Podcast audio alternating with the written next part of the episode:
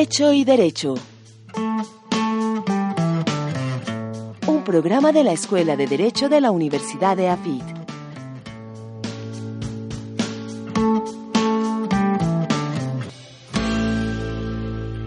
Hola, un cordial saludo a todos. Bienvenidos a una misión más de Hecho y Derecho, un programa de la Escuela de Derecho de la Universidad de AFIT que ustedes escuchan por acústica, la emisora digital eh, de esta universidad.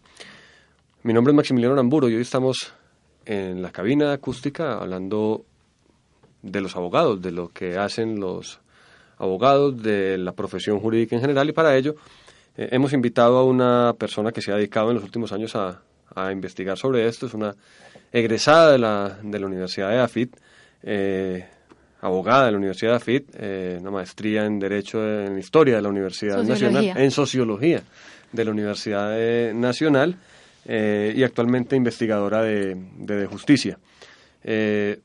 María Adelaida Ceballos, bienvenida a, Hecho y Derecho y bienvenida una vez más a, a tu casa, AFIT. Eh, gracias por esa presentación, Maximiliano, y gracias también a Esteban Hoyos que nos está acompañando aquí hoy. Claro, el profesor eh, Esteban Hoyos, eh, de Derecho Constitucional de la, de la, Universidad. Esteban, bienvenido una vez más a Hecho y Derecho. muchas gracias por la invitación y muy honrado además con la visita de, de María Adelaida, nuestra egresada. María Adelaida ha sido egresada y además profesora también en, en, en EAFIT en, en el pasado eh, además de, ¿por qué pasar del, del, de la academia docencia a la academia investigación y en este tema?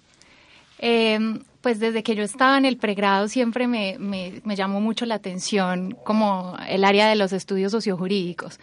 Eh, entonces cuando empecé a pensar en el posgrado, pues digamos, me pareció como un poco obvio la, la opción de sociología y como aquí no había opciones de maestría en sociología, pues por eso me fui, me fui a Bogotá.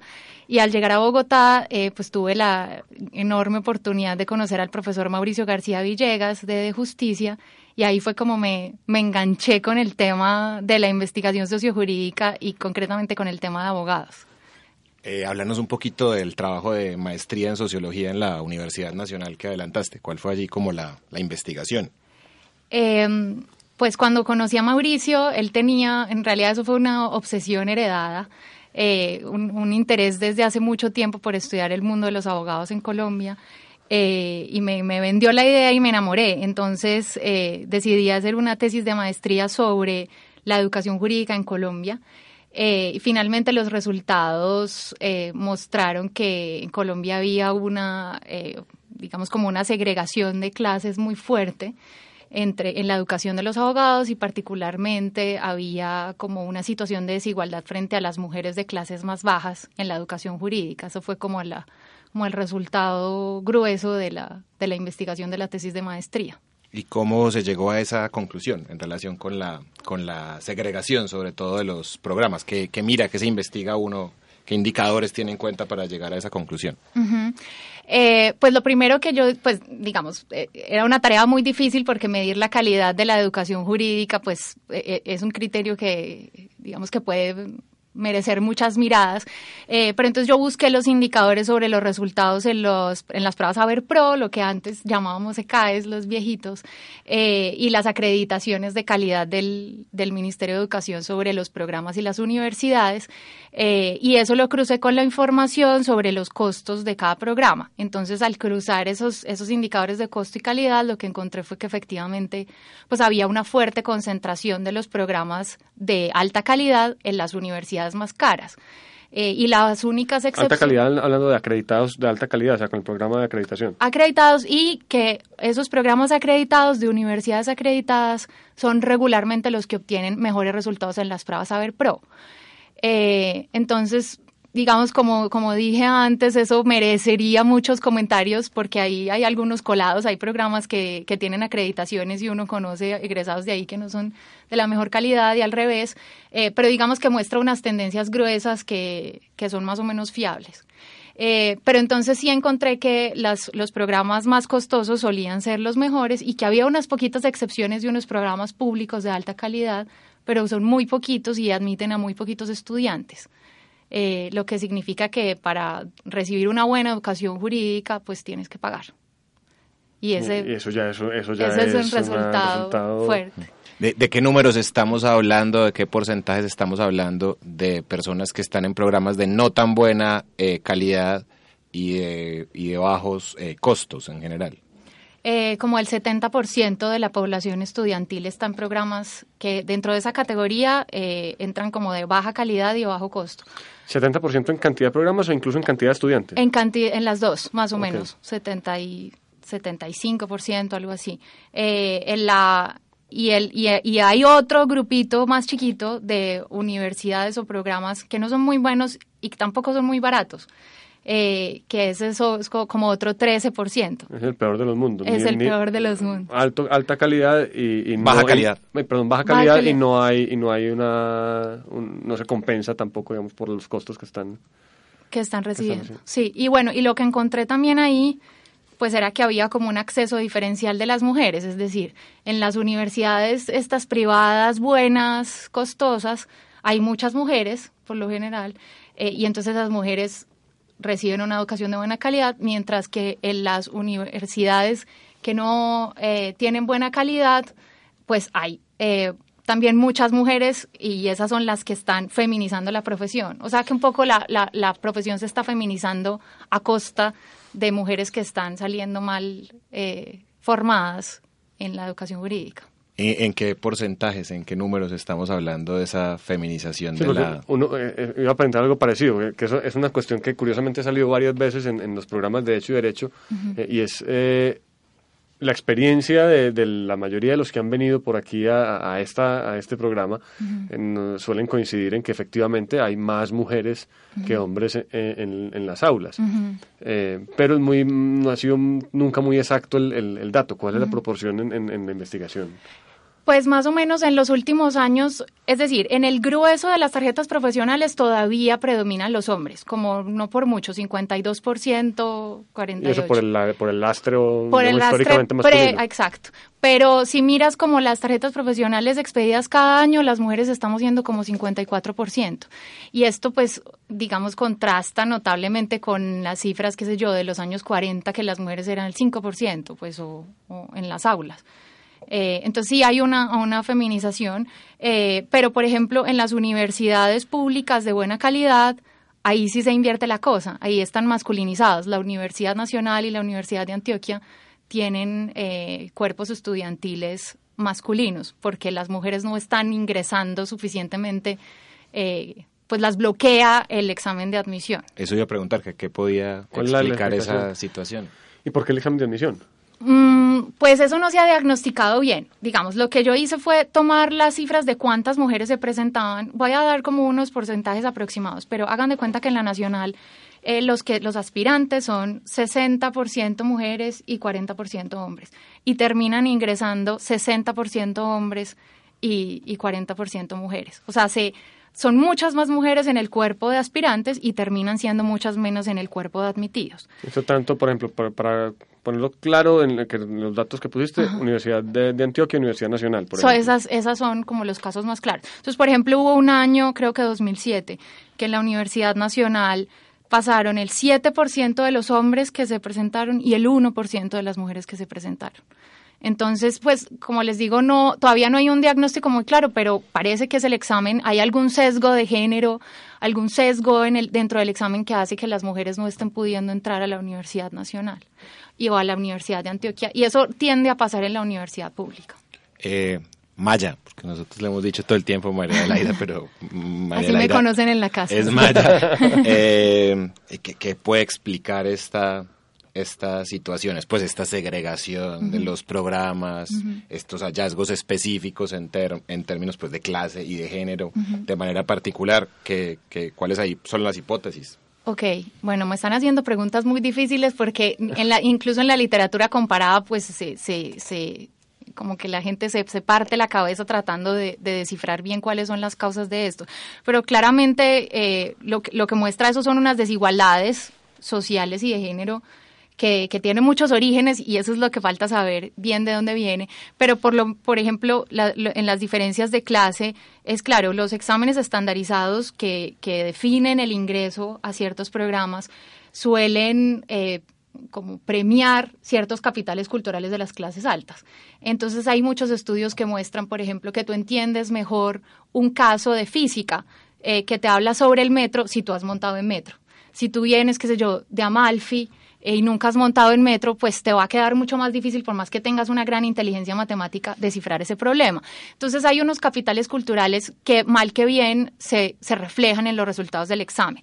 Y, o por ejemplo, qué sé yo, si tuviste mejores bibliotecas, si tienes computador para ti solo en tu casa, si tuviste... Formación en idiomas. Formación en idiomas, o si para muchos estudiantes de la universidad pública, si tu familia tuvo la posibilidad de pagarte un curso preuniversitario si tuviste la posibilidad económica de presentar el examen dos veces, o sea, esperar un semestre más para presentarlo otra vez. Hay muchos estudiantes que no tienen cómo pagarse un programa costoso y que para poder acceder a la universidad pública, pues presentan el examen una vez y si no pasaron, pues entonces no hay alternativas. No hay alternativas, esperar, Esperar un tiempo, prepararse y... Pero hay mucha gente que no tiene tiempo para esperar. O sea, que, los papás le dicen es que te tienes que graduar rápido para empezar a traer dinero a la casa, o entonces más bien estudiar una tecnología, o, vete para una universidad que sea de menor calidad. Entonces hay, hay eh, digamos, estos capitales eh, culturales y sociales pues se reflejan mucho en el examen. En el caso de lo de la segregación de clase. Y la segregación de género, eh, pues o de la desigualdad de género, esa explicación es todavía más difícil eh, porque claramente eso no se limita al campo pues, de la educación jurídica. Hay, hay varios estudios, uno de ellos, eh, de hecho, de coautoría del mismo Mauricio García, eh, que muestran que, por ejemplo, las mujeres de todas las clases, desde el estrato 1 al estrato 6, en promedio sacan peores puntajes en las pruebas Saber 11 que los hombres de su misma clase. Es decir, hay un rezago de género que es incluso transversal a las clases. Entonces, la mujer de estrato 6 saca mejor promedio que la mujer de estrato 1, pero esa mujer de estrato 6 saca peor que el hombre de estrato 6. Eh, entonces, por ejemplo, fue bonito encontrar que en la Universidad de los Andes, que es una universidad de élite costosa, de buena calidad, eh, pero tiene unos filtros relativamente difíciles. O sea, hay un filtro de clase porque tienes que pagar una matrícula muy costosa, pero tampoco admiten a todo el mundo, admiten a menos del 50% de los que se presentan. Eh, entonces ahí hay tanto un filtro económico como de calidad. Y ahí otra vez las mujeres se bloquean más. Entonces, en las otras universidades costosas y buenas, las mujeres con solo pagar entramos. Y entonces ahí, como no hay eh, competencia de mérito entre sexos, entonces nos va bien. Pero inmediatamente empieza a haber competencia de méritos, incluso para las mujeres de clase alta, hay bloqueos. Y y, las normas, las instituciones, pues como lo que ha pasado en los últimos años después de expedir la Constitución, eh, del 91, las leyes de educación, de autonomía universitaria, cómo juegan en toda esta ecuación, que recuerdo que eso era uno de los puntos centrales de aquel libro de Mauricio García, esa investigación sobre abogados eh, en Colombia.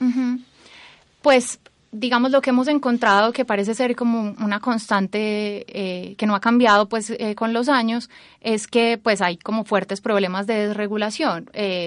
Las facultades de derecho en específico, pero en general las universidades y sobre todo el sector privado, eh, son como muy, pues digamos, han generado muchas resistencias ante cualquier intento de que los regulen.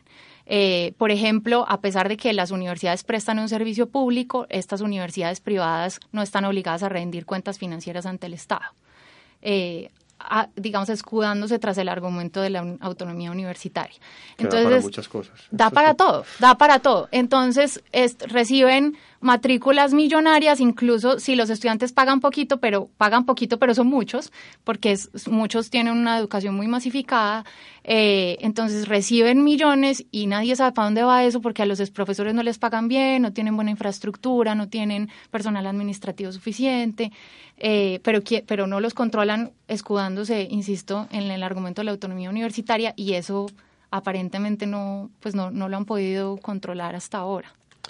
Eh, esto de la educación se refleja también luego en, la, en, la, en el desempeño profesional, en, en el acceso a, distintas profesiones jurídicas, eh, a la abogacía, pues en nuestro país posiblemente no tanto, porque el acceso es casi que automático al ejercicio de la abogacía con la obtención de la tarjeta profesional, pero sí en las profesiones jurídicas en general.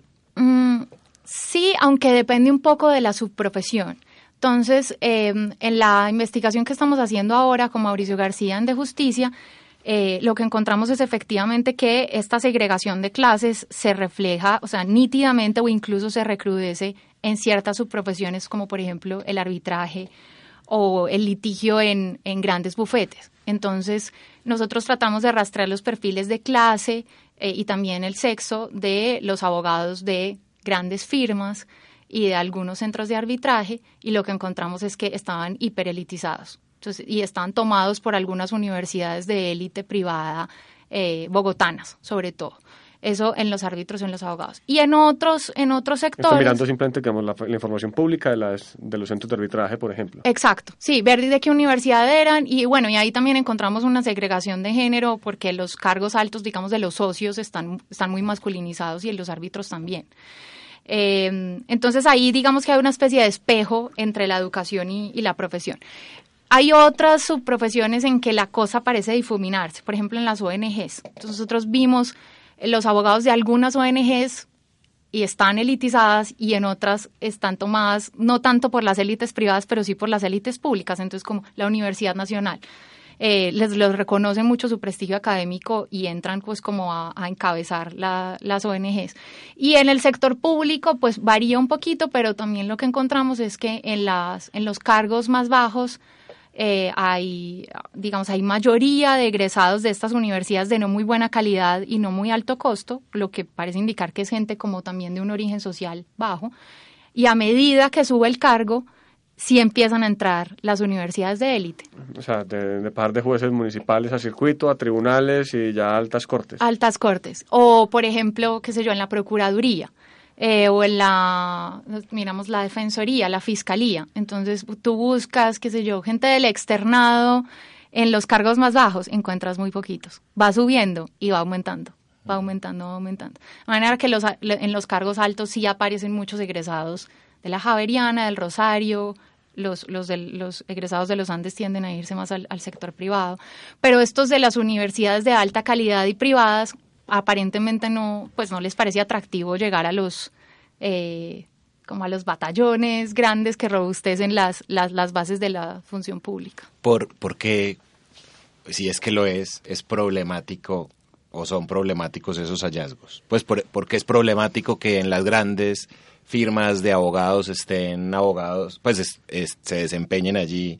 Eh, solo abogados de, solo abogados de, ciertas universidades. eso, eso sería eh, problemático, porque no sé, pienso en la Corte Suprema de los Estados Unidos, pues allí solo hay abogados de Harvard eh, y con de alguna excepción ahí. Con ahora, pues con alguna excepción, pero eh, ahí como si puedes elaborar un poco como en qué, en qué, en qué términos serían problemáticos algunos de esos hallazgos.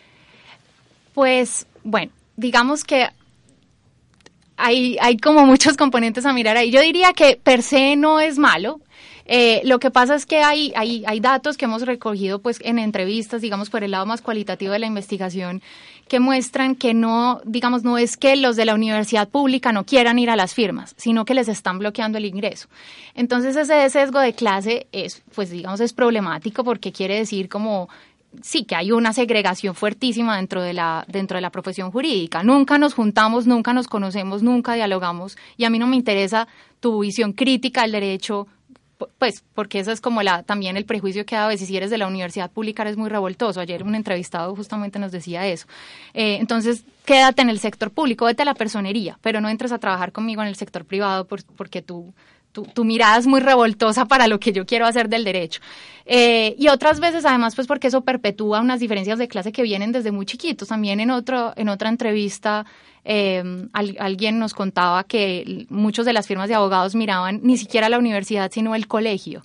Es decir, eres de un colegio de élite donde eres bilingüe, eso es lo único que me importa, no me importa tu experticia jurídica, no, me importa nada. ¿Y la educación de posgrado eh, marca algo también ahí o no? O sea, porque ha habido una, yo diría que en los últimos 15 años, puede ser más o menos la, la cifra, eh, se ha puesto de moda la educación de posgrado eh, para el acceso, sobre todo, de, más títulos de máster en Estados Unidos, los llamados LLM, eh, que son, yo no sé si lo reflejan la investigación, es pura intuición o, sabiduría popular, son muy apetecidos por las, por las firmas importantes de abogados.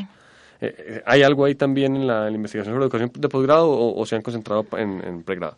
Sí, de los de la información de posgrado, digamos, la información de, de posgrado de lo de las firmas es, es muy evidente, pero siempre está muy atado a la universidad de pregrado de acá. O sea, no, no, no hemos visto pues como casos claros de, digamos, alguien en un cargo alto de una firma que viniera de una universidad de poco prestigio y que luego de alguna manera eh, pudiera como reemplazar el prestigio de su pregrado con el título de posgrado. Normalmente se suma, es decir, un título ya con mucho capital simbólico aquí adentro y pues un, un LLM en una universidad prestigiosa de Estados Unidos, pues con mayor razón para que seas un socio reconocido.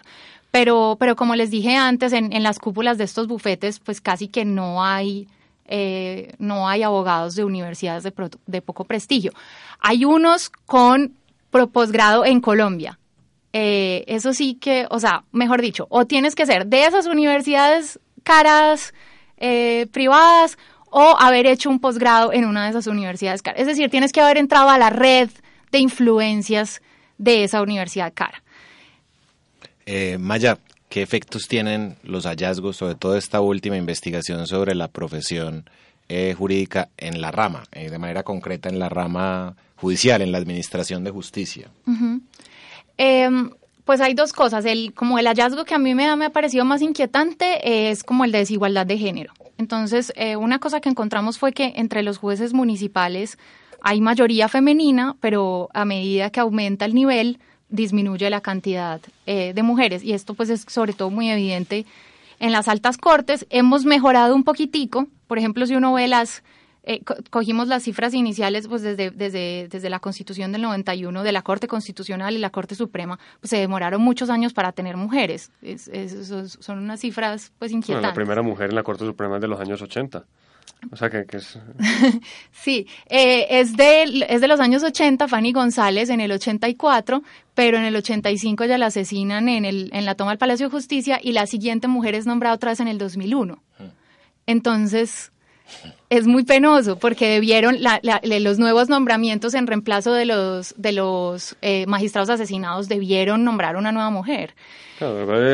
incluyendo la, coyuntura que, eso fue para Fernando Uribe, que era el vicepresidente de la Corte, que fue el que se dedicó a, rearmarla. Exacto. aún con las dificultades, pues es muy simbólico que primera mujer años 80, es que estos años 80 hace dos días, eh, y llegar al, al, año 2001 sin, sin otra vez en la Corte Suprema. Exacto. Entonces, pues ya estamos mejorando, pero los promedios siguen siendo desoladores para mí, como el 21% en promedio en, si uno saca el promedio de las cortes. Entonces, eso, eso por un lado, como la desigualdad de género en, en la rama judicial. Y el, y el otro, y digamos, el, el otro resultado es, es, similar al que planteé antes, o sea, entre los jueces municipales hay más presencia de universidades que no, como de bajo costo y de baja calidad, digamos, en esas categorías que yo planteé antes, y en las altas cortes depende de la alta corte. Hay unas, hay, hay unas cortes más elitizadas que otras. La Corte Constitucional eh, ha tenido como una tradición de egresados de universidades de alto reconocimiento, pues como por su calidad, públicas o privadas. Eh, y, supongamos los magistrados auxiliares, la, Universidad de los Andes ha tenido muchos magistrados auxiliares en, la Corte Constitucional. Ahí como que sí llegan, ese es el lugar del sector público en el que sí, sí se nota mucho su presencia. Y en las otras cortes varía un poquito. Eh, por ejemplo, la Corte Suprema tiende a recibir más gente de otras universidades menos elitizadas que, que la Corte Constitucional. Hay como élites de élites dentro de la misma, dentro de las mismas altas cortes. Aquí venimos en, en, Hecho y Derecho, hemos hecho varios programas sobre, sobre algo así como la historia de la educación jurídica en, en, Antioquia particularmente.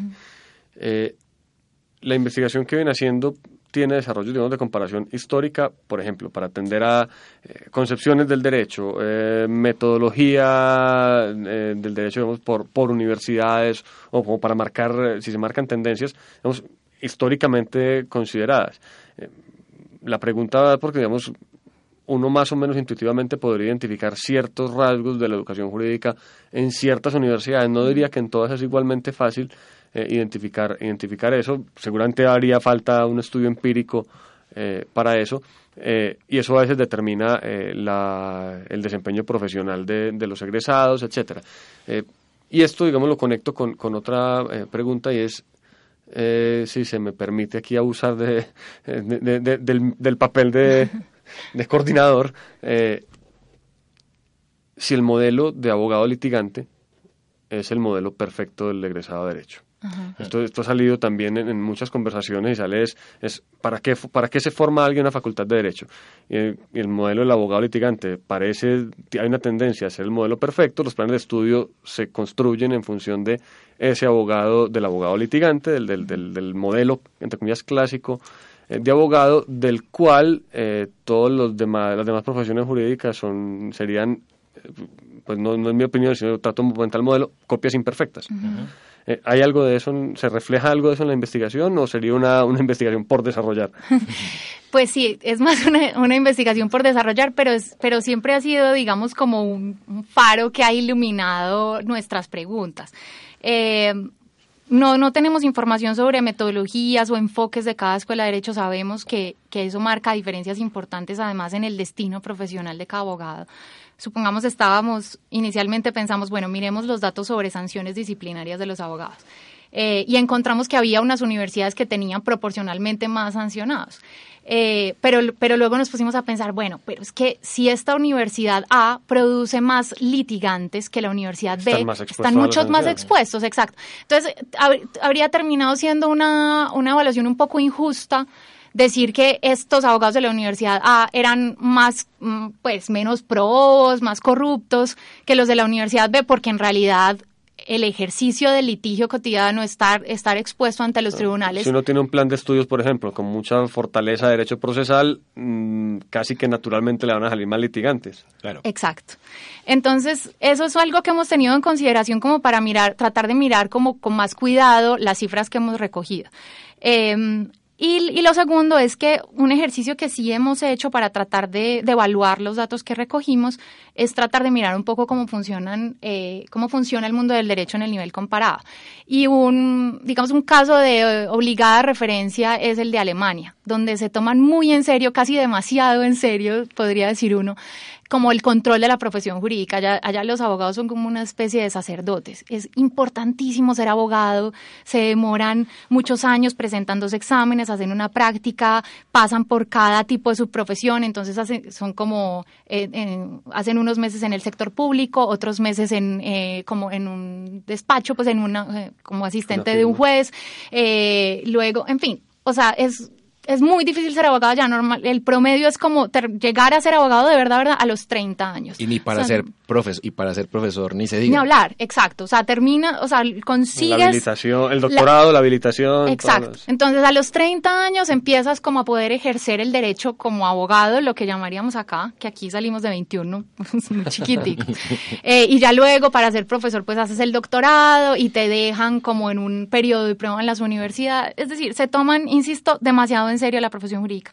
Y en ese marco, los jueces son muy importantes. Los jueces son la élite dentro de la profesión, se, se lo respeta mucho, son los el mejor compañero del curso es el que termina siendo el juez. Entonces eso hace que, que tengan una rama judicial robusta, que, que, sea muy respetada socialmente y también dentro de la profesión. Y voy a esto porque ese es un poco el ideal que tienen dentro de la academia, al contrario de nosotros. O sea, no, no el litigante no es el modelo perfecto, el modelo perfecto es el juez. Entonces a ti en uno, en los exámenes para ser abogado, pues o, para poder llegar a eh, conseguir la licencia profesional, es como si te estuvieran evaluando cómo serías como juez.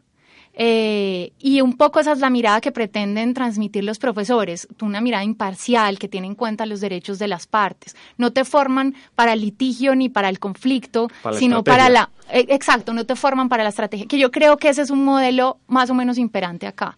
Eh, Incluso en universidades de alta calidad y de alto costo, pues donde se ha dicho que de cierta forma la educación jurídica está más profesionalizada, hay más profesores con maestrías y con doctorados que se dedican de manera exclusiva a la eh, investigación y a la docencia, pero incluso en esas universidades eh, todavía hay una fuerte prevalencia del, del litigante y del modelo del, litigante en esas instituciones. Sí, hay una exaltación notoria del, modelo del litigante y yo creo que parte de las reformas que nos esperan es tratar de irnos un poquito más a la visión del, de la formación del juez, más que la del litigante. Y, y, en eso de las reformas, eh, ¿ves viable eh, reformas, digamos, por vía de, de ley o de decreto a la educación jurídica?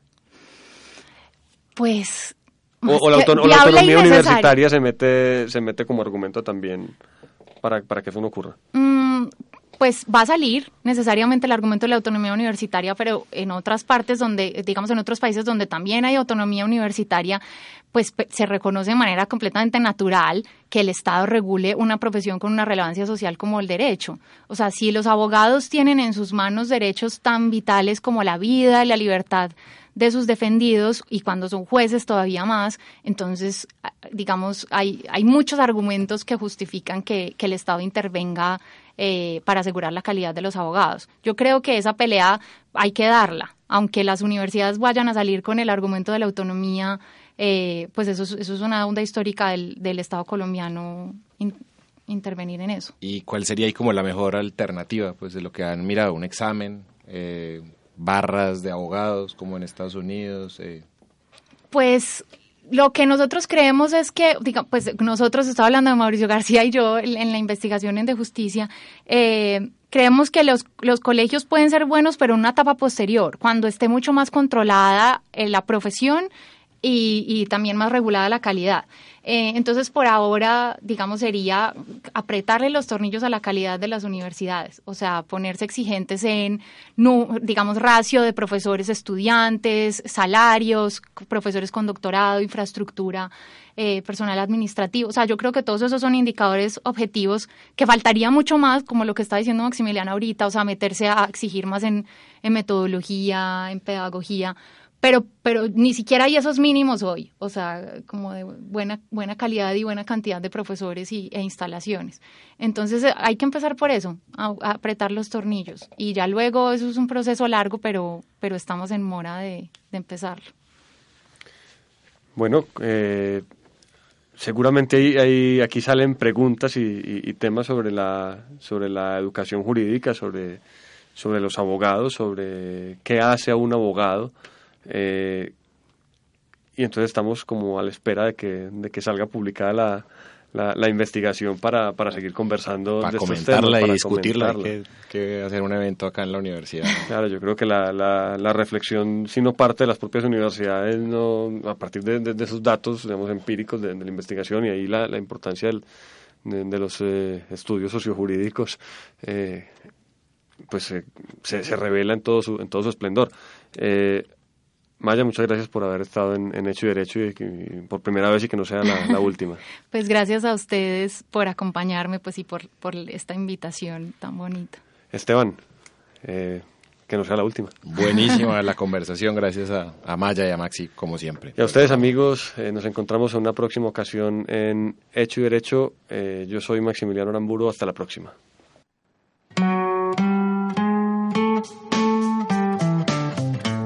Hecho y Derecho. Un programa de la Escuela de Derecho de la Universidad de AFIT.